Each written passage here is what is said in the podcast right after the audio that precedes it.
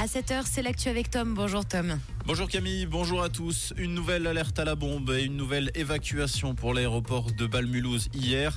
Les passagers et le personnel ont été évacués vers 17h30. Un périmètre de sécurité a été mis en place par les forces de l'ordre. Les démineurs ont été appelés. Ils ont pu rapidement confirmer la fausse alerte. Les lieux ont rouvert à 19h10. Il s'agissait de la troisième alerte à la bombe en six jours pour l'aéroport de Balmulhouse. Dix ressortissants suisses se trouvent en ce moment dans la bande de Gaza, selon le département fédéral des affaires étrangères.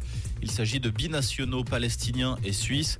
Ils sont actuellement bloqués au poste frontière de Rafah en attendant de pouvoir rejoindre l'Égypte. Le DFE n'a pas donné beaucoup plus d'informations. Il a par ailleurs dit soutenir les personnes présentes sur place en vue d'un éventuel départ. La commission cantonale des constructions a tranché à Zermatt. Une partie des travaux a été réalisée hors du domaine skiable. Une interdiction immédiate d'utiliser certaines installations sur le glacier du Théodule a été prononcée. Une décision pas vraiment du goût de Ski. Son président Urs Lehmann estime que tout s'est déroulé dans les règles de l'art sur la piste. Une correction sera faite par la CCC quand la météo permettra de se rendre sur place. Selon les organisateurs, la tenue de l'épreuve de Coupe du Monde les 11 et 12 novembre prochains n'est pas menacée. Aux États-Unis, l'homme qui a tenté de couper les moteurs d'un avion en plein vol dimanche était sous l'emprise de champignons hallucinogènes. C'est ce que montrent des documents judiciaires rendus publics hier. L'appareil qui transportait 8 ans de passagers avait dû être dérouté vers Portland dans l'Oregon où il a atterri en toute sécurité. Le prévenu, lui aussi pilote, a été arrêté et inculpé pour tentative de meurtre, mise en danger de la vie d'autrui et mise en danger d'un avion.